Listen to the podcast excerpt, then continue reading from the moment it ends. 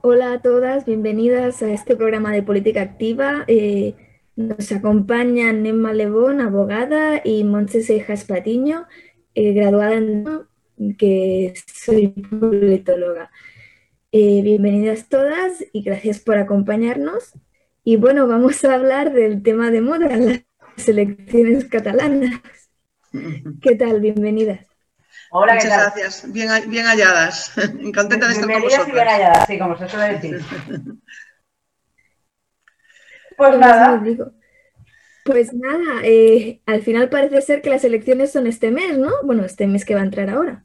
Sí, eso dicen. El día 14, eh, las últimas noticias dicen que, bueno, entre el viernes y el sábado ya se, eh, ya se entregaron las cartas a las mesas electorales pero no sé si os habéis puesto al día.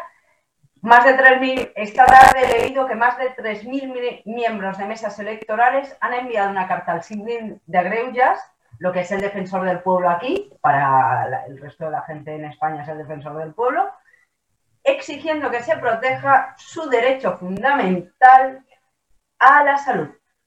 Es decir, que la gente no quiere ir a la mesa porque dicen que muy bien, test de antígenos y EPIs para en teoría, la gente que vota a última hora, que serían confinados y o positivos, pero que no se fían. Claro, nadie te puede exigir que tú vayas ahí con un papelito aquí en la frente que diga, hola, soy positivo o confinado. Entre otras cosas, porque los datos médicos barra sanitarios es de los, de los derechos de datos más protegidos que hay en España. O sea, eh, desde no lo puedes saber tu vecino de al lado a la frutera de enfrente, tú no tienes por qué ir con una pegatina de 7 a 8 diciendo soy confinado y o positivo. Y luego estará, evidentemente, quien vaya y no sepa que lo es o que lo tiene. Y esto es lo último que he leído. Que no creo que prospere, pero bueno. No sé, yo lo que sí, vuelvo otra vez, como ya sabéis, eh, me conocéis que soy muy pragmática y, la cuestión está en que yo veo que acaba de pasar ahora Portugal unas elecciones generales, con el mismo problema que tenemos nosotros de la pandemia, porque no es más pandemia en, Cataluña que es en Portugal, en todo, el país, eh, un territorio mayor que Cataluña y, no ha habido ningún problema, no ha, no, no, no, no han elegido sus representantes y, y, los temas de salud, hombre, hay que adaptarse porque estamos realmente estamos en una pandemia y es algo nuevo, es una situación totalmente nueva y tenemos que buscar soluciones, pero el ser humano eh, tiene recursos para, para, tenerlas y yo pienso que tenemos recursos para Estoy poder garantizarlas. Monse, pero también es verdad que en las elecciones de Portugal ha habido más de un 64% de abstención. Eso es mucha. También podríamos, hay un debate que es hasta qué punto menos de, de un 40% de la población está capacitada para elegir quién va a dirigirnos a todos. Eso es mucha abstención. ¿Y tú crees que la abstención eh, está relacionada con el tema de la pandemia? Yo creo que la abstención está relacionada con lo que nos pasa, que cada vez estamos más aburridos de los políticos que dicen una cosa eh, en campaña y otra cosa. No hay una exclusividad. O sea, e, evidentemente estoy de acuerdo contigo que no es que la abstención se deba únicamente a la pandemia, pero no podemos negar que hay una parte de la población, por ejemplo, la gente mayor o la gente en grupos de riesgo, que va a preferir no arriesgarse. Pero yo creo que el tema ya no es tan solo eso. El tema, y si no me equivoco, Paula, tú también vives aquí en Cataluña, ¿correcto? Vale. Sí. El tema es, para el resto de gente que no nos vea, resulta que estamos en confinamiento municipal desde el 7 de enero. Toque de queda, 10 de la noche, no te dejan salir, hay mucha gente que no puede ir a ver a sus familiares, amigos, lo que sea. Apenas los fines de semana podemos hacer nada, hostelería casi cerrada, con aperturas de franjas horarias que en total no hacen ni cinco horas y los fines de semana solo lo esencial. Y resulta que ahora salen y dicen, podemos ir a votar donde te toque, donde estés empadronado, no todo el mundo vota donde vive y es que además te doy libertad para ir a los mítines políticos sin aplicar ni el confinamiento municipal ni el toque de queda. Tú te coges cualquier red social, dices, mm, bueno, cualquier red social, no vamos a hacer propaganda, y dice, la gente dice, pero bueno, me estás tomando el pelo, yo no puedo ir a ver a mi madre que la tengo a 5 kilómetros, pues me dejas ir a un meeting. ¿Qué hace? Que eso que la gente se cabree, consecuencia de ello, la gente dice que como no van a votar, porque están como que muy desencantados. Añádele que partidos mayoritariamente de independentistas, sus votantes en mayoría son gente mayor, por porcentajes, me hablo de gente mayor, hay mucha gente mayor que es independentista. De franjas de grupos de riesgo, esta gente no se va a arriesgar. Ya no hablo de la gente joven, que puede haber un poco de todo, o ser más plural o tal, pero mucha gente que tiene sus ideas políticas muy arraigadas, que lleva muchos años votando a lo mismo, yo creo que por lo que decía Paula, un poco por el hecho de mm, llevo aquí aislado un mes, dos, tres, cuatro para no contagiarme con cuidado y tal, y me voy a ir a un colegio electoral. Bueno, han sacado una aplicación, que lo leía esta tarde, que han sacado una app para que tú sepas si tu colegio electoral está lleno. No me preguntéis cómo funciona ni cómo no, que solo he leído el titular, ¿vale? Entonces, es del palo de mi colegio está lleno, la gente no irá. También influirá otra cosa, es el día de San Valentín, por si no nos acordábamos, muchas parejitas y tal, y que influye mucho el tiempo que haga. Dícese, si es domingo de sol, votará más gente. Como, yo, como llueva y haga mal tiempo, ya la hemos pifiado. Pero sí que es verdad que. Bueno, pero no creo que San Valentín tenga nada que ver aquí. San Valentín aquí no tiene nada que ver. En Cataluña no se celebra el Día de los Enamorados americanos. Se celebra el 23 de abril, que es el Día de San Jordi. Pero al margen de todo, lo que has comentado, hay dos, hay, hay dos cosas a desgranar, ¿no? Una era lo que es el votar, el día de la votación, lo que comentabas de la app esta para decirte si el colegio está lleno, la gente que no se va a arriesgar, y otra es eh, esto que han hecho de permitir a todo el mundo ir a los mitines políticos, sea donde sean. Entonces, claro, esas son cosas muy diferentes. Sin dejar de obviar que eh, al gobierno en Cataluña, estemos o no de acuerdo con la medida o con quien gobierna, intentó retrasar las elecciones precisamente por este tema, por la COVID. Entonces, eh, a mí personalmente me pareció bastante mal que el, que el Tribunal Superior del Poder Judicial de Cataluña no permitiera esta medida, porque al margen de la posible fluctuación de votos, que era mínima, estamos en una pandemia mundial. Quiero decir, si ha habido alguna excusa en la historia de la humanidad para retrasar unas unas elecciones, pudiera ser esta. ¿Sabes el problema de eso? El problema no fue eh, lo que pidieron, fue más un, defecto de forma que otra cosa, porque ellos no dijeron aplazar, creo que usaron el término suspender. Y de ahí vino el problema. yo creo que si lo hubieran hecho mejor o de otra manera, a nivel legal, ¿eh? hablamos, a mí me parecía estupendo que las aplazaran a mayo y coincido completamente contigo. O sea, tendrían que haberse dejado para mayo, para junio, tal, aun teniendo el gobierno en funciones que se tiene a día de hoy. Pero como lo hicieron, como lo hicieron, y además eh, no sé hasta qué punto el gobierno actual, que está entre comillas, o el presidente aragonés, en funciones tenía las potestades, el tema no es el qué, sino el cómo lo hicieron. Y como hay que seguir los cauces y no se siguieron, o no lo expresaron o tal, y nadie mm, más quiso, porque habrá partidos que en el fondo les haya venido bien esto, creo yo, eh, al final no llegaron al entendimiento, porque a lo mejor lo planteas de otra manera y en lugar del término suspender pones aplazar o tal, que fue un poco por ahí por donde, por lo que leí de la sentencia, vamos, de, lo que dijo el Tribunal Superior de Justicia de Cataluña, lo hubieran conseguido. Entonces, realmente, mm, hay gente que ha llegado a creer que es una estrategia política, lo de quererlas aplazar o, o posponer, y hay gente que no. Si todo lo sumas, yo creo que eso lleva un poco a que la gente se desencante y vaya a haber mucha abstención. Creo que todo va acumulando, creo, ¿eh? es mi opinión, ojo. Sí, sí, sí, totalmente, pero aquí estamos a exponer las opiniones, realmente las visiones que tenemos cada una de nosotras, ¿no? Eh, yo lo que sí creo, eh, y discrepo contigo, Emma, yo creo que esto, las estrategias partidistas tienen una baza importante en esta situación. Y yo el hecho de que la sentencia, pues que, hiciera mucho hincapié en esto de la, de la suspensión y que, que, no sería, sería más matizable el tema del aplazamiento, pero yo creo que también que es un argumento también de, los jueces. Los jueces tenían que, tienen que decir algo para, para justificar y motivar su sentencia. Entonces, pues, mm, pues les han facilitado ese, ese, camino para, para, tirar por, por ese lado. ¿eh? No creo que, yo tengo mis dudas, a lo mejor les será más complejo eh, rechazar la petición, pero no creo que, la, que, los jueces estuvieran por la labor de, parar, eh, de, no parar esta, cuestión. Porque no, no, nos llevemos a engaño, lo, hemos, lo estamos viendo con todas las temáticas que están cargadas de tema político.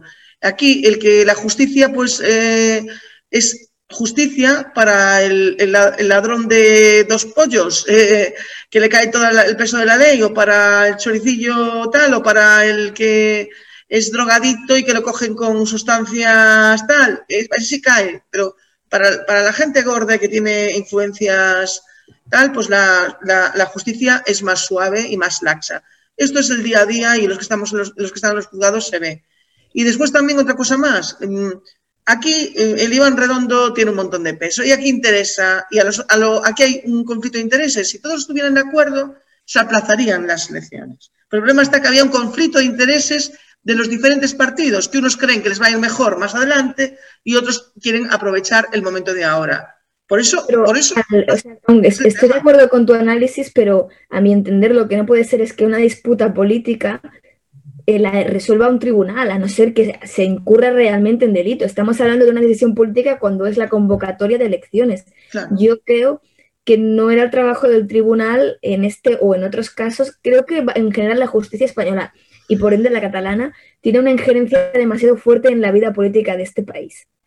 Sí, porque también te digo una cuestión, pero ¿por qué pasa esto? Pasa porque realmente la política no funciona como tiene que funcionar, llegar a acuerdos, llegar a consensos.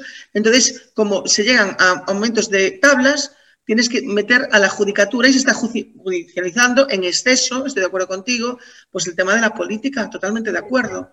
Pero, pero es un poco el reflejo de la, de la, de la etapa mm, vital que nos toca vivir, ¿no? Esto es ahora la realidad que nos toca vivir.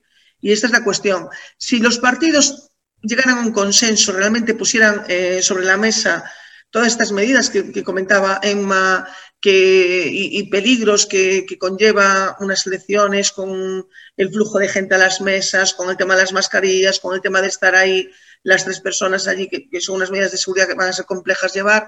Si primara eso, primara realmente, mm, primaran las personas y primaran el bienestar de la gente, como debería ser en muchos otros ámbitos también, pues hubieran aplazado las elecciones. Pero el tema está que lo que prima es lo otro, y unos sacan partido por un lado y otros sacan por el otro. Es decir, que esa es la cuestión. Sí, bueno, y sobre lo que comentaba Emma antes de eh, se ha aprobado explícitamente que puedas ir a un meeting a cualquier lado, incluso puedes ir a ver a, a Puigdemont a Waterloo, eh, a si hacen meeting, esto es verdad. Entonces, ¿qué, ¿Qué opináis? Porque claro, por un lado, y esto es verdad, no se puede restringir el derecho a la, libre, a la libertad de expresión política o a la manifestación de las ideas de la ciudadanía, y sobre todo si no estamos bajo un estado de alarma o de emergencia, o de sitio, pero vamos, no es el caso.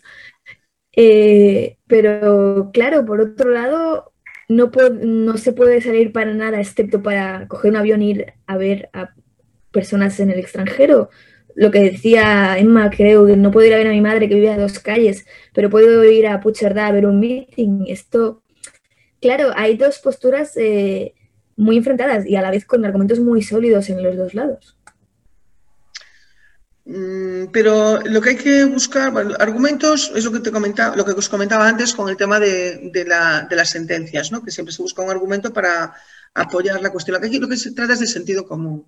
Y el sentido común lo que dice es que sí. de los sentidos. Exactamente, exactamente. Pero así nos va, así nos va, Paulinia, porque es el, menos común de los sentidos, ¿sabes? Así nos va la vida. Porque eh, estamos en una, cuestión, eh, en una situación súper grave. Porque yo ahora eh, me unió un amigo la semana pasada, está, ahora tengo a, dos personas muy cercanas de mi familia, a mi cuñado y a, y a su madre con un tema de COVID también, y seguramente mi sobrina. Y, claro, y esto es una cuestión que eh, cuando lo ves de lejos, como todo en la vida, pues lo ves de una manera. Y cuando lo ves tan cerca que te está llegando, pues lo ves de otra.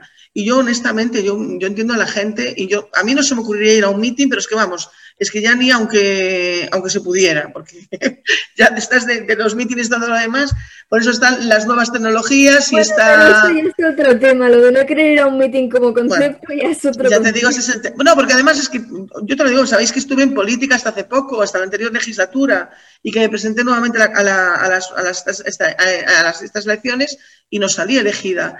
Entonces, yo he vivido todo este tema y no había pandemia y la gente para ir a un meeting, para moverla, vamos, es que como no le regales un coche, no se te mueven de casa. Es que ya están hasta las narices. en las últimas elecciones generales españolas eh, trabajé para un partido político y evidentemente tuve que ir a todos los mítines de ese partido político por Cataluña. Y al final llegó un punto que dormida veía los mítines y sabía los discursos. Claro. Pero bueno, claro, también es verdad que si la gente desea ir, tiene la libertad de ir o no con esta pandemia. ¿Hasta qué punto podemos restringir las libertades Pero, de la gente? Paula, tú, tú misma lo acabas de decir, que has estado en mítines por trabajo y Monse, cada una desde un lado del mítin, vamos a decirlo así, ¿vale? Realmente seamos sinceros, ¿quién va a los mítines de cualquier partido? Las personas afiliadas barra fines Sí. ¿Vale? No van los familiares. No, realmente no suelen ir los indecisos al mitin de, un partido. Creo que hoy en día sí que es cierto que la gente mayor, en su inmensa mayoría, no controla el hecho de, la de las nuevas tecnologías, redes sociales, y a lo mejor hacer mítines telemáticos es un poco. llega menos público. O no te llega todo el público que tú quieres llegar. Pero no se podrían quitar los mítines, en mi opinión, ¿eh? Y hacerlos más debates televisados, por ejemplo. Para algo tenemos aquí televisiones tanto públicas como privadas que dan cobertura a este tipo de temas. Lo que no puede ser es que salgan partidos diciendo, bueno, yo voy a hacer telemático, unos sí, otros no, y de repente hoy es un partido, no recuerdo cuál, que decían, eh, vamos a hacer mítines al aire libre con aforo máximo de mil personas y tomando los datos personales por si pasa algo. Bueno. Y dices tú, ¿qué le lleva esto a la gente? Pues a lo que lees en redes sociales, nos están tomando el pelo. Es lo que decíamos, un poco de sentido común. O sea, me puedo ir a un meeting, de verdad, me puedo ir a un meeting, un meeting es seguro, pero no irme a la terraza del bar. ¿Tú sabes cómo está el gremio de la hostelería con el tema del meeting? Bueno, los memes son del palo de te dejo el bar. Mm, hay un meme que pasa, próximo meeting, hosteleros de no sé dónde en tal restaurante son en plan memes, un poco mm, humor ya sarcástico, porque decir, no me puedo ir a la terraza de un bar al aire libre, no vamos a hablar de interiores, ni a un centro comercial que los hay al aire libre, con comercios con aforo limitado, como está haciendo todo el mundo, cualquier comercio de barrio. Mm, hay aquí un mogollón de centros comerciales que están al aire libre, ¿vale? Y me puedo ir a un meeting mil personas, pero que lo vas a hacer en una plaza toros, ¿no? Por lo menos es, eso, la gente lo que, lo que pide es coherencia. Claro, es coherencia y, lo que dices tu sentido común, porque es que a mí esto me suena lo mismo que cuando nos decían que la cepa inglesa, que no era más peligrosa, que, era, más, más contagiosa, pero que no iba a haber más, no, no, era más mortal. Y digo yo, vamos a ver, si el número de contagios va relacionado con el número de muertos, porque tantos X personas que se pueden contagiar, pues tienen, hay un tanto por ciento de personas que, fallecen. Entonces, si esto es mucho más contagioso y llega mucha más gente contagiada, pues la probabilidad de fallecimientos pues aumentará. Es que es una cosa, pero es que son cuestiones que, nos dicen y, repiten uno, otro, otro y otro, parece como si por decir una mentira muchas veces se convirtiera en verdad. Y la gente, yo os digo, puede no ser una especialista, puede ser no, no ser no tener un máster, pero no es tonta. La gente detecta estas cuestiones. No hace falta hacer una carrera universitaria para... yo, he ido a la universidad y te puedo asegurar que títulos e inteligencia no van relacionados. Bueno, bueno vosotros también habéis sido. Pero vamos, pero de calle, ¿eh? no, no, hay pero la, pero la cuestión está en, Vamos a ver, Paula me refiero a que no hay que ser excesivamente inteligente para ver que estas son. Eh, es que aquí parece que. Era un chascarrillo, Monse. Sí, sí, no, no, no, pero, es un chascarrillo que viene muy al caso en el sentido de que la clase política actual parece que es a decir la barbaridad mayor. están a ver quién dice la barbaridad más grande. Eh, y es lo que está pasando con, también con las elecciones catalanas, ¿no? Es decir, cómo están eh, sacando partido de, del tema de la pandemia, de lo que tú estás diciendo, porque hay un cruce de derechos, como bien ponía Emma sobre la mesa, del derecho a, la salud y también el derecho a, ejercer tu derecho a voto y, poder también asistir a un mitin, que, que, realmente, porque yo también lo digo así, pero es mi visión, pero ah, puede haber otras personas que sí que le interese pues acercarse y verle a, la cara a, su candidato. Pero, ya te sobre, digo... sobre esto precisamente, Monse, eh, apuntaba Emma antes también, creo, eh, si se quiere realmente hacer un meeting, hay maneras de hacer un meeting que no implique persona. Y lo hemos visto porque desde hace casi un año hemos cambiado todo a, a, Zoom, online, todo de manera telemática. Entonces, si quieres hacer un meeting, puedes organizar un meeting y hacerlo online, en plan una reunión de Zoom o un Meet.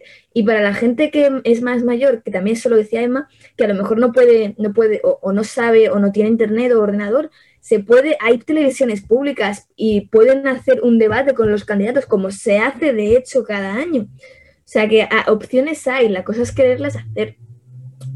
Pero claro, o sea, de hecho me acuerdo perfectamente que hace poco fueron las elecciones en Estados Unidos, bueno, hace poco. Ahora yo he perdido el concepto del tiempo con esta pandemia, ¿eh? lo tengo que decir, pero bueno, las elecciones americanas, eh, los demócratas hicieron un, un vídeo promocional donde salía todos los estados, una persona de cada estado que estaba en el estado y fue online. O sea, si se pudo que son 52 estados, si no voy equivocada, ahora a lo mejor me equivoco, pero creo que podemos manejar cuatro, cuatro provincias aquí en Cataluña. Pero cambiando, eh, introduciendo otro tema que salía antes, son el derecho a votar. Eh, si, hay que, si hay derecho a votar, si hay elecciones, hay mesas electorales. Y en las mesas eh, la obligación no es debatible, es obligatorio por ley presentarse. Y una de las personas de la mesa es mayor, así lo constituye la ley electoral. Sí, claro, pero bueno, también aparte de, esa obligación, también hay la facultad de esas personas de argumentar si quieren o no estar en la mesa, si están de acuerdo o no, y que nombren un sustituto. No, porque la, ley electoral recoge los supuestos en los que tú puedes no presentarte a la mesa y no puedes hacer lo que dices. Para que no puedas ir a la mesa, o sea, para que se te exima de la mesa tiene que haber algo tipo una boda de un familiar de primer grado o un entierro de un familiar de primer grado o un examen inamovible, cosas así. No puedes decir, no me va bien esta fecha, no estoy de acuerdo con el proceso. Eso no es aceptable. No, pero bueno, pero a lo mejor... la mañana en la mesa, la policía... Pero a lo mejor... Esa es la ley que tenemos. Emma, Emma, tú, ¿qué te estamos...? A ver, eh, ya no es solo que la, la ley electoral marca eh, las eximentes, así que recuerde de memoria, ¿vale? Ser mayor de 65, eh, tener una incapacidad eh, una invalidez, eh, una incapacidad permanente absoluta una gran invalidez, o tener reconocido algún grado de discapacidad, entre otras, eh, bodas de familiares de primer grado, enfermedades o tipo una embarazada que tenga que hacer reposo absoluto y demás, ¿vale? Con lo cual, un mayor de 65 mm, podría tranquilamente, que entran todos en grupo de riesgo, exhibirse. ¿Cuál es el tema? Que mucha gente no sabe ni siquiera lo que tiene que hacer para, que, para eximirse. Y es decir, lo que tienen que hacer es, que lo miro por encima, por si me tocaba, así de claro. Eh, una vez mm, le dan la notificación que se dieron entre el sábado, entre el viernes y el sábado, ponte que a alguien no lo encontrará en casa esta semana. Tienen siete días para presentar los eximentes en la Junta Electoral de Zona, que en Barcelona está en la, en la ciudad de los justicios, en los juzgados, hay algunas en Granollers, eh, hay otras en Hospitalet y tal. Yo, por ejemplo, soy de Badalona, me toca la de Barcelona. Eh, con todas las eximencias, es decir, informe médico, tal cual, no sé qué, y la Junta Electoral de zona decidirá o no.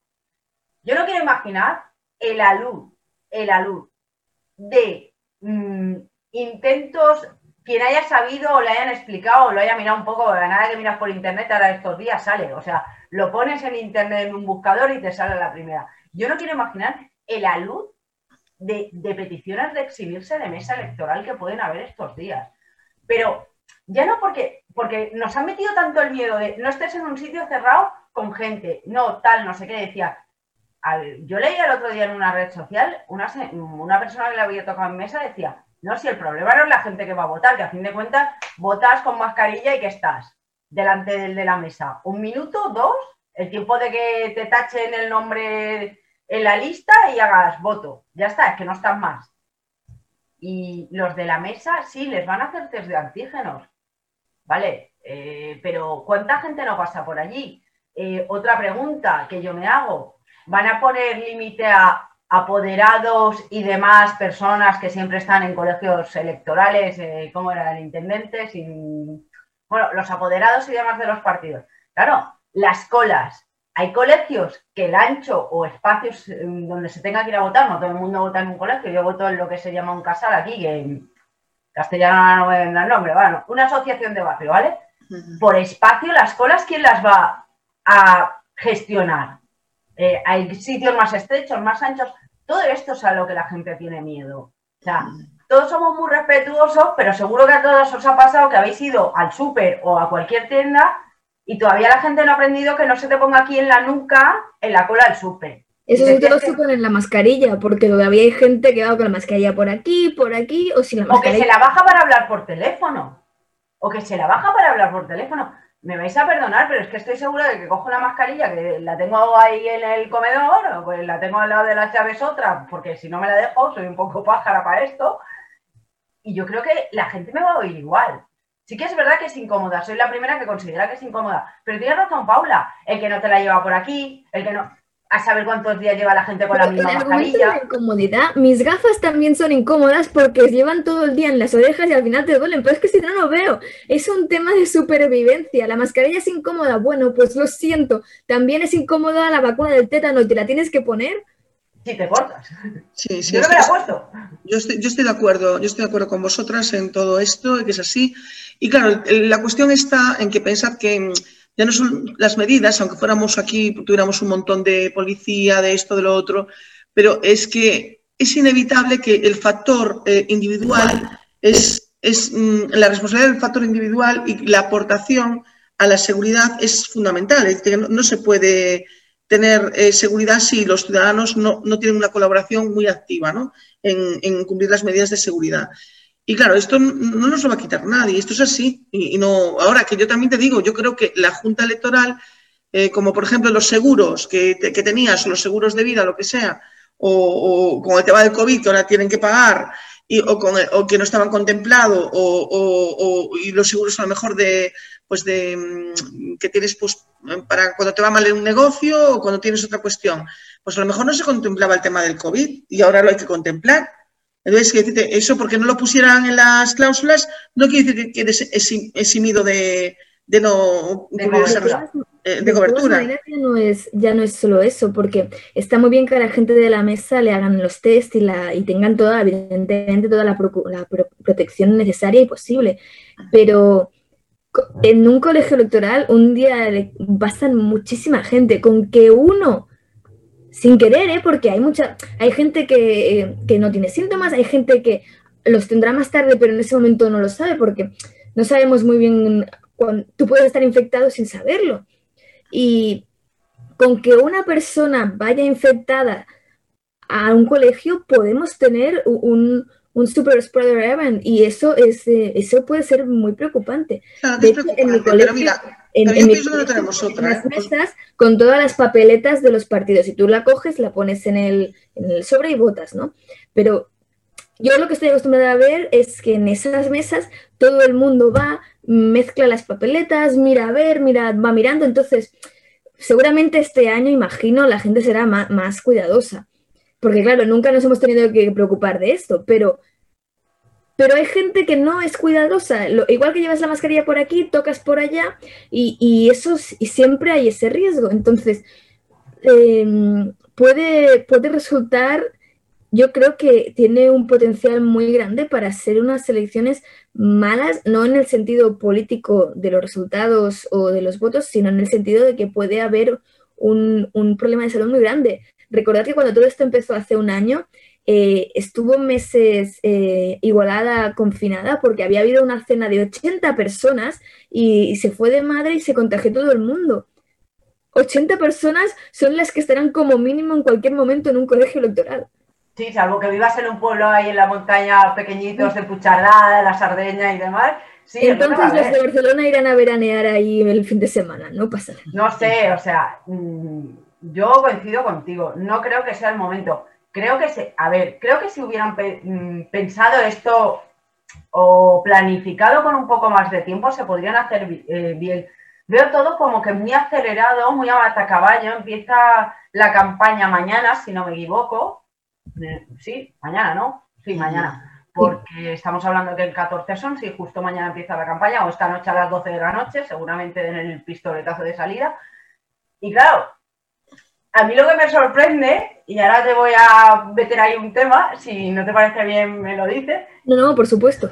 Los datos de las encuestas que los he estado mirando por estar un poco al día y me alucina el, el, vuelco y el dato de quién va a salir bastante favorecido como candidato a raíz de la pandemia, justo precisamente, que es el señorilla, como os habréis imaginado, exceptuando en la de NC Report, que es, no les da mayoría, el CIS le da una mayoría bastante grande. A ver, eh, cogiendo tu tema, que evidentemente se acepta, por supuesto, eh, claro, eh, politológicamente hablando, está claro que el efecto IYA va a existir. Ah, lo que no sabemos es hasta qué punto, pero yo creo que sí que va, va a ayudar un poco al PSC. El, el 14 por la noche veremos hasta qué punto, porque hay otro tema, que es el contraefecto IYA creo que no, han parado, no se han parado a pensar en el Partido Socialista lo suficiente en la imagen que da que el ministro de Sanidad en plena pandemia deje su trabajo para ir a unas elecciones, especialmente si hablamos de unas elecciones en una comunidad como Cataluña, que fuera de Cataluña está en general muy mal vista. Esto podemos discutirlo en otro programa, pero los catalanes no caemos bien en España. Eh, y más a raíz de todo lo que está pasando con el proceso y la independencia. Entonces, ¿hasta qué punto les va a compensar ir en Cataluña cuando vayan a las elecciones generales y digan los partidos opositores con toda la razón del mundo que el ministro de Sanidad se fue a hablar en Cataluña? Entonces, eso puede ser, ahora te paso la palabra, Monse, y también esa misma reflexión la pueden hacer muchos catalanes, de decir, no me parece bien que el ministro que tiene que estar cuidándonos esté aquí haciendo campaña. Eh, Monse, perdona, ¿tenías turno? No, sí, yo lo que creo es que, mira, eso sería si dijera sentido común, pero como también tenemos claro que, aparte de que roban, que son corruptos y tal, ahí sigue habiendo gente que vota al PP, en Valencia, en Madrid eh, y en otros sitios donde hubo cuestiones que no hay lugar a dudas de la corrupción, eh, o, en Andalucía, que siguen votando al PSOE después de los, de los ERES y todo lo demás. Entonces, que, que ahí hay... Mm, eh, ahí hay un componente en el tema del voto que no, que, no, que, no se puede cualificar. Lo que está claro es que cualquier partido busca su mejor candidato, el candidato que cree que va a dar más votos. El Partido Socialista está en su derecho de buscar el mejor candidato que cree para, para sacar eh, el mejor resultado en Cataluña. ¿Creen que sí? Ya, yo también creo que el mejor candidato que tienen para sacar resultados en Cataluña a día de hoy es Silla. Así de claro también os lo digo independientemente que yo pueda pensar y, llegar a los razonamientos que tú estás, que, acabas de plantear, eh, Paula.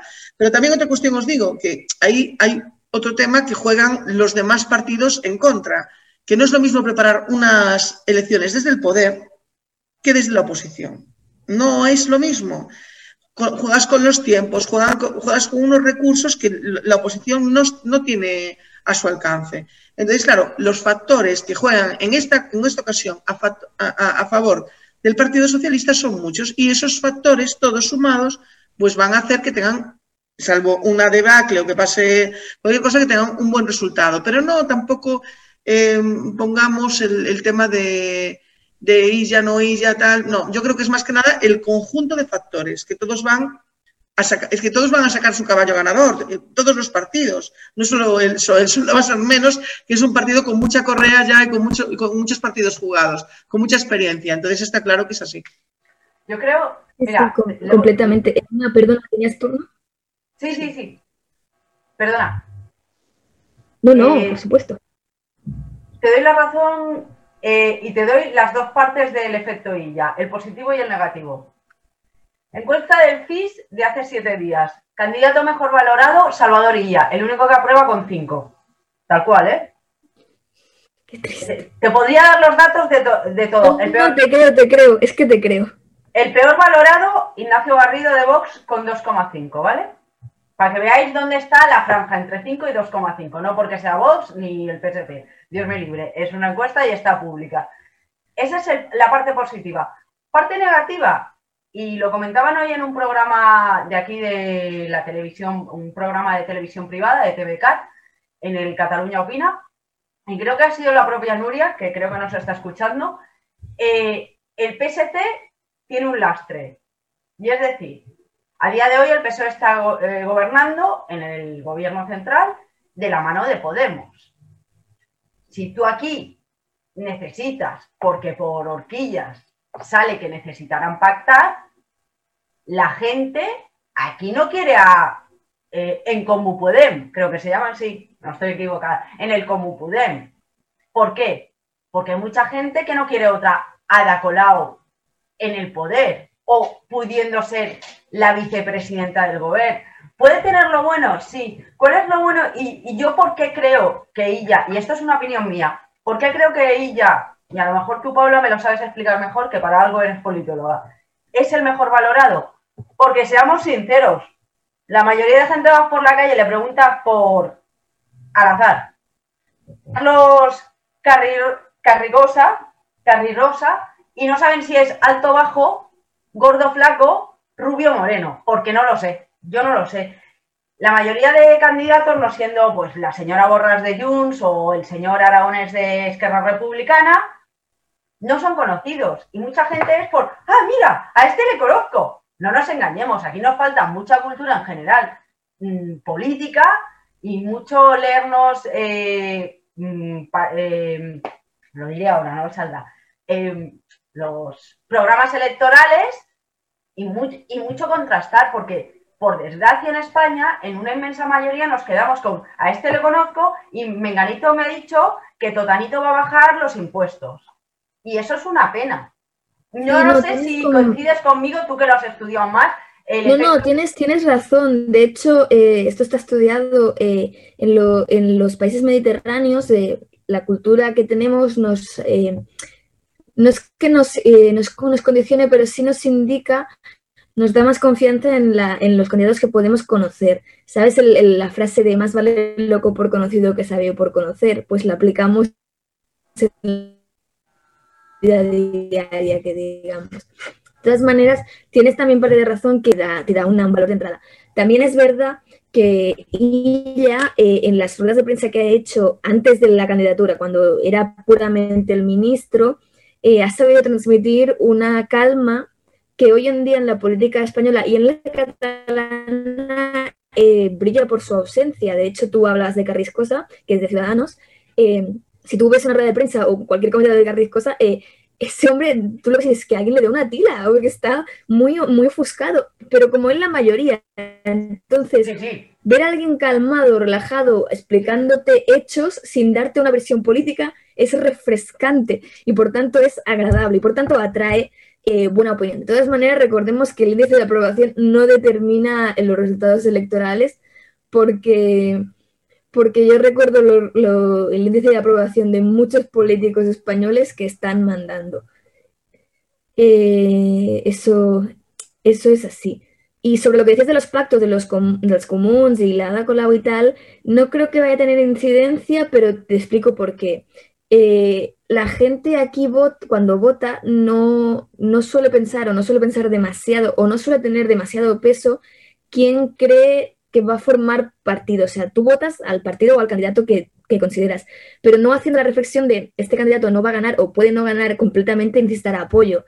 Está claro que si ella no saca un apoyo suficiente, eh, eh, lo lógico y lo que se ha indicado hasta ahora es que pactaría con los comunes.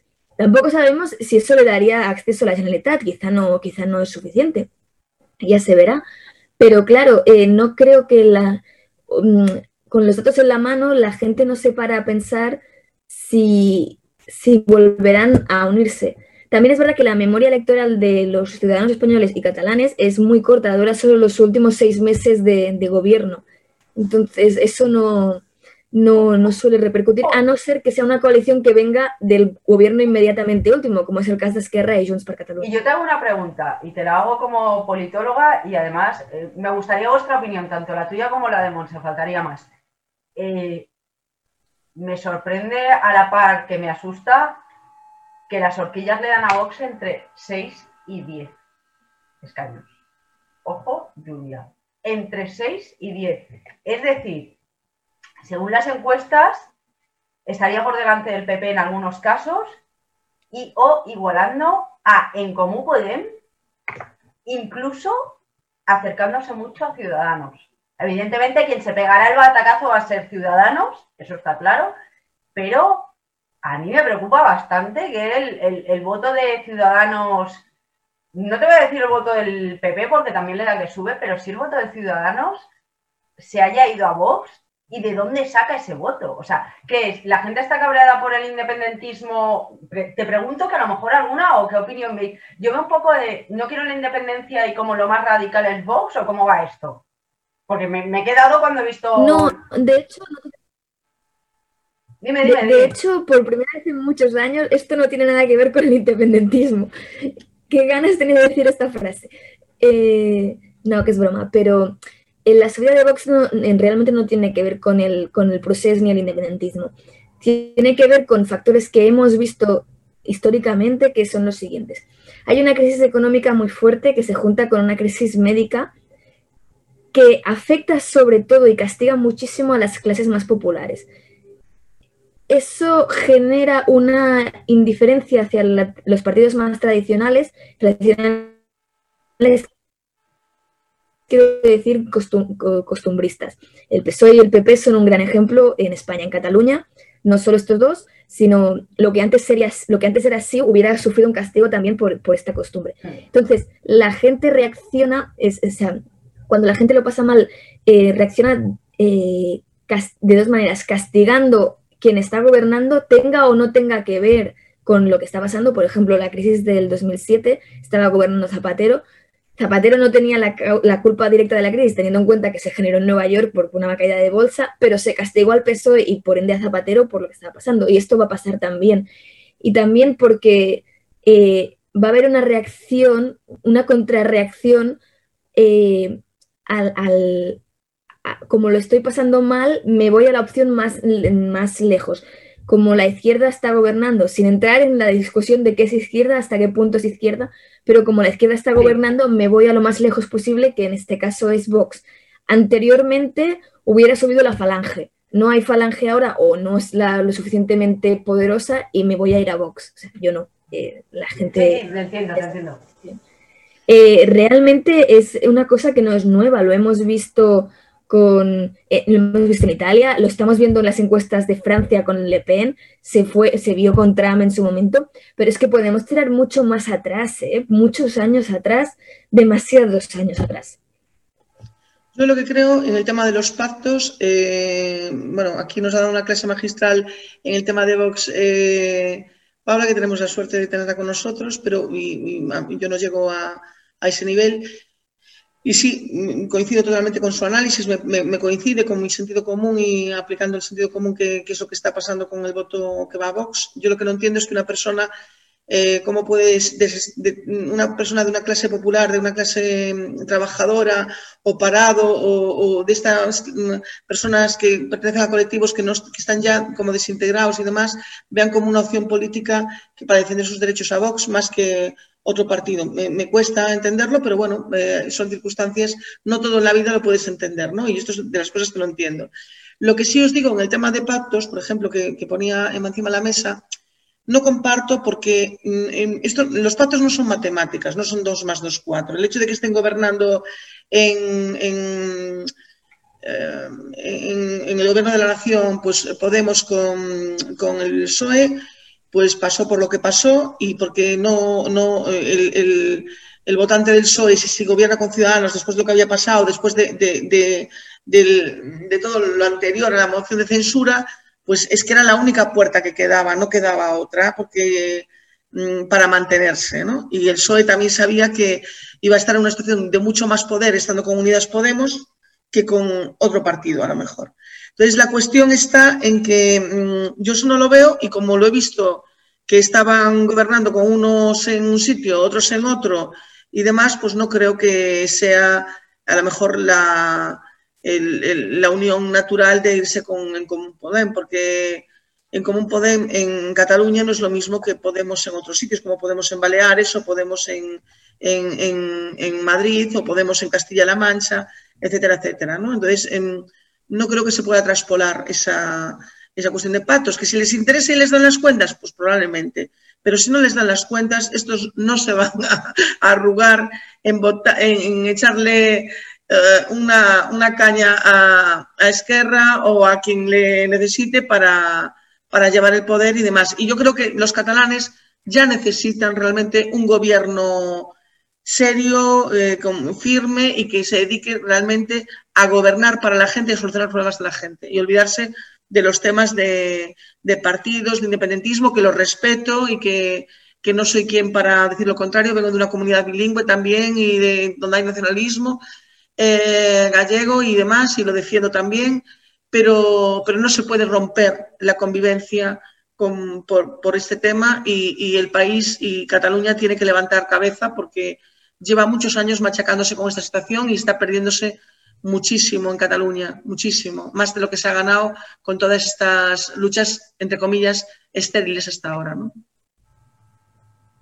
Bueno, yo, coincido con Monse, pero es muy triste la frase que han dicho hoy o sí, hoy o ayer de uturnaremos a hacer, lo volveremos a hacer.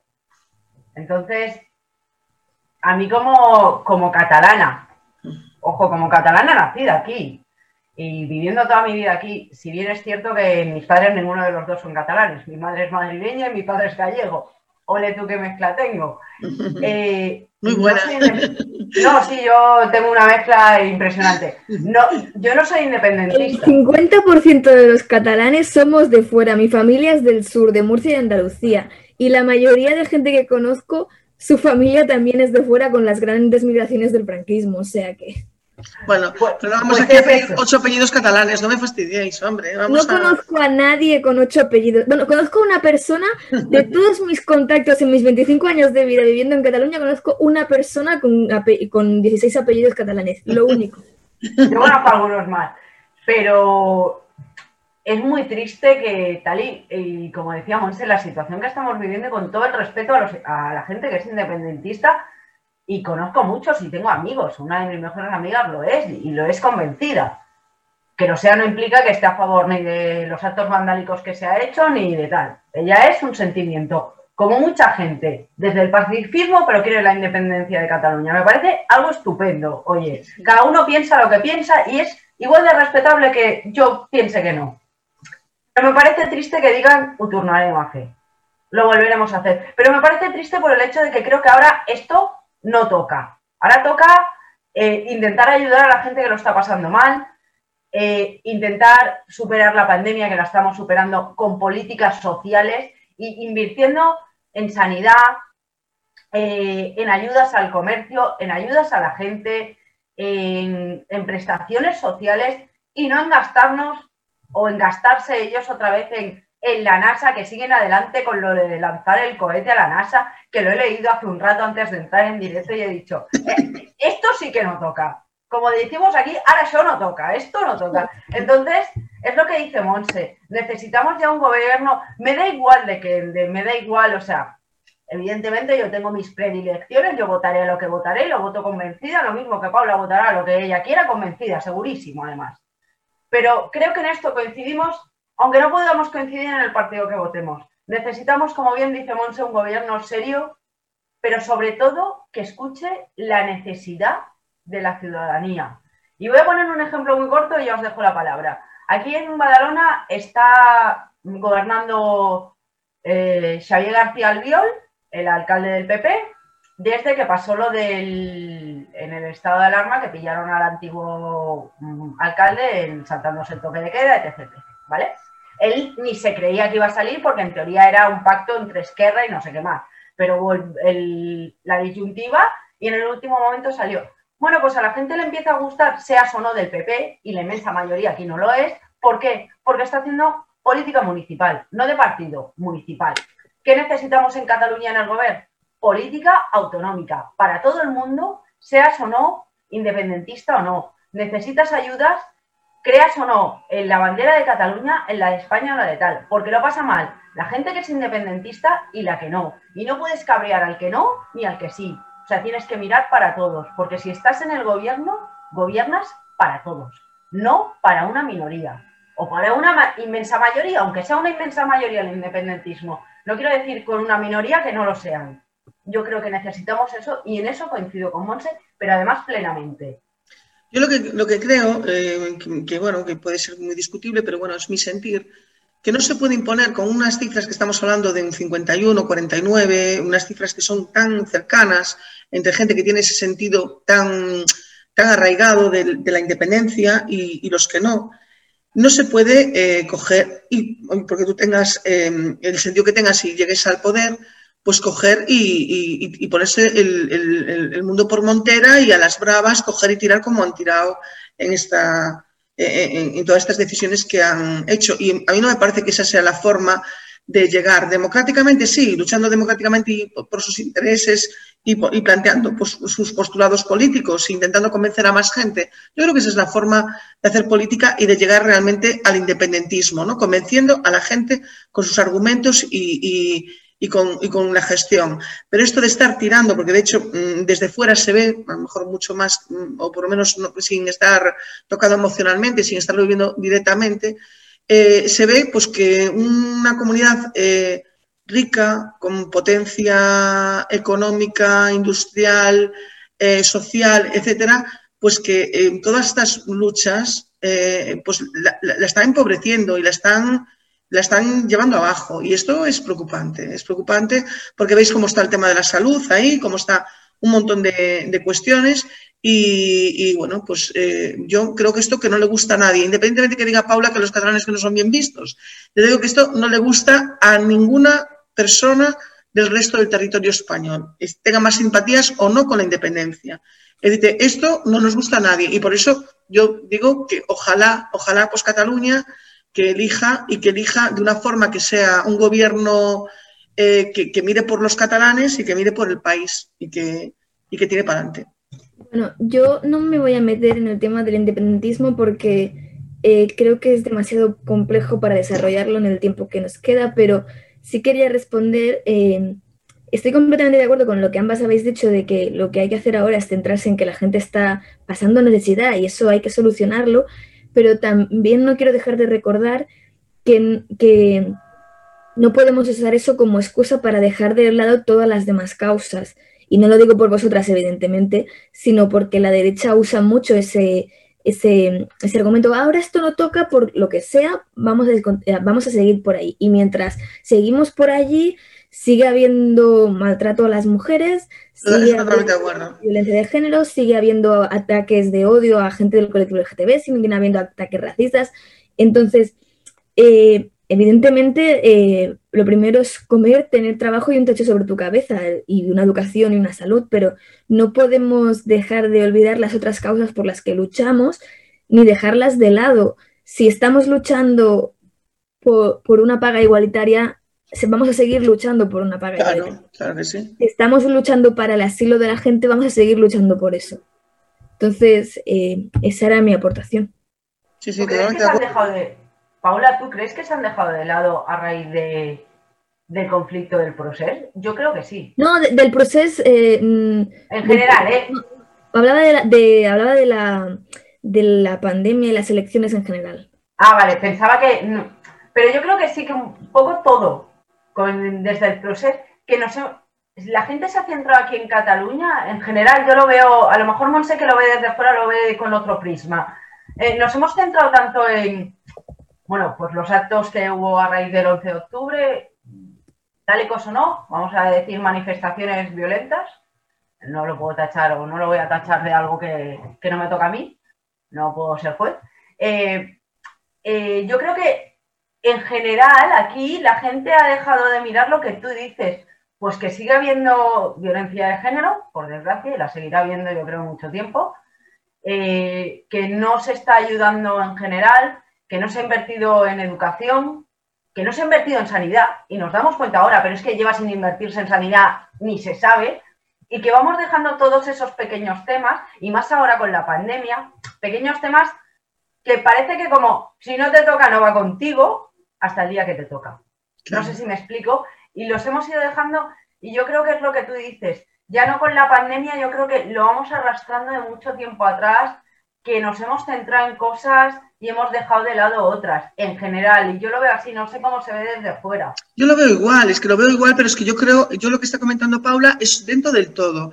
Lo que no se puede mm, es gastar eh, dinero como se ha tirado y, demás, cuando realmente, mm, y, que no se mire también, el, porque el hecho de que seas un responsable político y que tengas una, mm, una potestad discrecional, no quiere decir que no estés también supeditado a, a, supervisar si lo que estás gastando es correcto y, o no. Entonces yo creo que ahí, bueno, correcto, perdón, es la palabra adecuada, pero a veces me falta me faltan las, las palabras en castellano para, eh, para hablar así. Entonces, la, la, cuestión está en que, mm, mm, vamos a ver, aquí lo que no toca ya ahora es hablar de embajadas, hablar de no sé qué, cuando no hay dinero para educación, cuando no hay dinero para ayudar a las mujeres que son víctimas de violencia de género, cuando no hay dinero para eh, la dependencia, eso es lo que, en lo que yo estoy basándome. Y cuando se están dejando obsoletas las infraestructuras porque no se está invirtiendo, etcétera, etcétera. Entonces, claro, y sobre todo cuando hay un 49-51 que no están de acuerdo. Se tiene que convencer a la gente, se tiene que trabajar para la gente y trabajar que, que, que la opción del independentismo está. ¿Tiene más apoyos? Pues adelante. Pero lo que no se puede hacer con un 51-49, ¿qué haces? ¿Echas al otro 49% fuera de Cataluña? Es que yo no lo entiendo. A ver, eso ya no me... Aquí no estoy de acuerdo, pero te diré por qué y es un motivo puramente de ciencia política, que es que los referéndums se ganan por mayoría simple y mayoría simple es 50 más 1. Y esto es así. Podemos discutir muchas cosas, pero esto va así. Y todos los referéndums se ganan de esta manera. Sí. Vale, pero... No, no, esta es la fórmula política. Luego podemos discutir si es la forma correcta, si se debería ganar de otra manera porque luego para cambiar la constitución hace falta tres cuartas partes de la Cámara y esto no lo vamos a tener, vamos. No, no, no, está sé yo si en mi vida voy a... Pero vuelvo a recurrir al sentido común que no está puesto en las leyes. Yo digo aplicar el sentido común que no está en las leyes.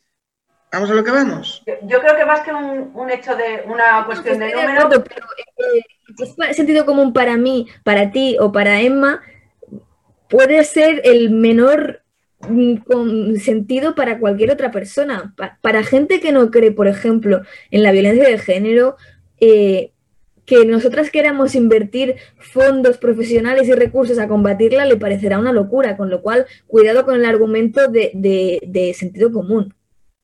Sí, es, lo que yo decía, parece que si no te toca no va contigo el tema. Es, es que es eso, o sea, realmente es eso. O sea, mm, hablas quizá no sé si porque tú has estudiado, por ejemplo, ciencias, bueno, eres politóloga, ciencias políticas, ¿no? Se dice que, y yo he estudiado Derecho y Monse también, hay cosas que ves que bajo mi punto de vista son injustas y yo cambiaría de la ley, de muchas leyes y no tienen sentido. Y, pero claro, es lo que tú dices, a la gente de a pie, si no le toca, se lo intentas explicar y tal y que cual. Mm, el otro día me decían, eh, y me hicieron la pregunta y la verdad es que no supe ni qué responder. ¿Qué prima? El derecho a la salud, que, es un derecho fundamental eh, protegido por la Constitución, pero ¿y dónde queda mi derecho a la, libertad de, a, la libertad de circulación de las personas también protegido por la Constitución? Pero a la par, como tú decías, ¿y el derecho a la participación política?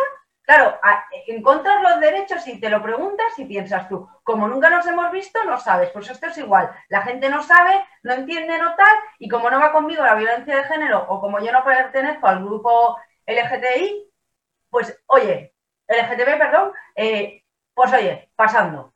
Y estamos a, a, la NASA y a la embajada en Washington que nos cuesta un pastizal en lugar de gastarlo en coles y hospitales. También es verdad que en esta época en que vivimos eh, da muchos más votos y por tanto da mucho más rédito político las cosas vistosas, los, los grandes aspavientos, que, que, porque claro, todo el mundo ve un cohete a la luna, pero nadie ve el, dinero que se invierte en, en educación. Una, la frase que la tenéis que haber oído seguro, que se dice mucho a los profesores, es, si vosotros no trabajáis porque hacéis lo de los alumnos, bueno, esto es lo que vemos, pero luego ese profesor o esa profesora llega a casa, tiene que hacer, corregir los trabajos, los exámenes, preparar los ejercicios, preparar las tutorías. Entonces, eh, lo que no se ve ahora mismo no da votos y por tanto no vamos a conseguir que los políticos en general se preocupen si no obtienen su rédito correspondiente. Y lo que decías de que si no te afecta no, no reaccionas, estoy completamente de acuerdo y creo que esto es un indicativo de algo mucho más grave, que va mucho más por dentro, que tiene que ver como que en este país la educación no tiene una educación para la ciudadanía lo suficientemente potente como para desarrollar los sentimientos de empatía. Decía, decía un autor del movimiento por derechos civiles de los negros en Estados Unidos que si realmente te importaba, si realmente eras una persona desinteresada, lo que tenías que hacer es ir a una protesta que no tuviera nada que ver contigo. Por ejemplo, eh, si eres heterosexual, ir a una protesta de la, de la comunidad LGTB, porque no, no, tiene que ver directamente contigo, pero así demuestras que realmente estás ahí por la causa y no porque necesites un beneficio. Y eso es algo que hemos dejado de aprender, que el que de tu al lado esté bien es tan importante como que tú estés bien. Yo tengo que reconocer que como soy la mayor de las tres, tengo 52 años, nací en el 68, pues eh, ese sí, eso lo echo de menos en, los colectivos, ¿no? Eh, más jóvenes. Bueno, que no quiero generalizar, pero eh, más jóvenes y, no, tan jóvenes, en el que cada vez el tema de las nuevas tecnologías y la evolución, que está muy bien, en muchas cuestiones que, que se ha evolucionado, pues que, lo que hace es separarnos más y quitarnos la parte que tenemos de humanidad, de, sentirnos parte de la, de la, de, la tribu, ¿no? De que un problema de uno es un problema de todos. Yo me, acuerdo cuando tenía 14 años y estaba en primero de bachiller, pues había un problema en el instituto con los de no sé qué, pues íbamos todos a la huelga y montábamos unos pitostes que ni te cuentas. Muchos eran por irse al bar a tomarse el bocata de tortilla y el café en vez de ir a la clase. Pero bueno, el caso es que estaban ahí. Hoy ni por esas están. Hoy ni pues por esas. Aquí, como, como joven del grupo tengo que contradecirte porque yo creo que en todas las épocas, en todas las generaciones, hay gente egoísta y en todas las épocas, en todas las generaciones, hay gente que se va a dejar la piel por lo suyo y por lo de los demás. Yo creo, y un apunte, yo creo que no sé, creo que no es un tema de generaciones, sino que es un tema de educación. Y hablo de educación en casa, de la que ves y de la que te dan. Eso es lo que hemos... Si yo soy empática es porque yo lo he visto en mi familia y en mi entorno. Y yo creo que si Paula lo es, es por lo mismo. Y contra más empático, si yo soy una persona empática, se lo voy a transmitir a mis hijos si los tuviera. Y Monse se se lo va a transmitir al suyo seguramente. Y ya no es un tema tanto de generación, yo creo que es un tema de lo que has visto en casa, por desgracia. Pero sabes también lo que pasa, fíjate, nosotros somos cinco hermanos y, los, de, los cinco, solo, a lo mejor yo soy la más guerrera. Yo soy la que me, que no me meto en, ningún, me meto en, cualquier lío y los otros me dicen, pero tía, ¿para qué te metes ahí? ¿Pero para qué te buscas la vida? Estás buscando problemas. Si es problema también es, el carácter. Y claro, que lo, solucione, que lo, solucione, el otro, dice tal, ¿no? Entonces, entonces me dicen así, joder. es que te, que te interrumpa porque me dicen que ya, hemos, que ya tenemos que cerrar. ¡Oh, qué pena! Pero hace falta y no cambies nunca. Y nos vamos a despedir ya porque me están riñendo ya que llevamos demasiado tiempo. Eh, muchas gracias por haber compartido este espacio y por vuestras opiniones y por vuestra sabiduría. Y nada, seguir uh, luchando, seguir siendo empáticas y cuidaos mucho. Claro, lo mismo Venga, Paula, muchas gracias. Buenas noches a todos. Venga, hasta luego.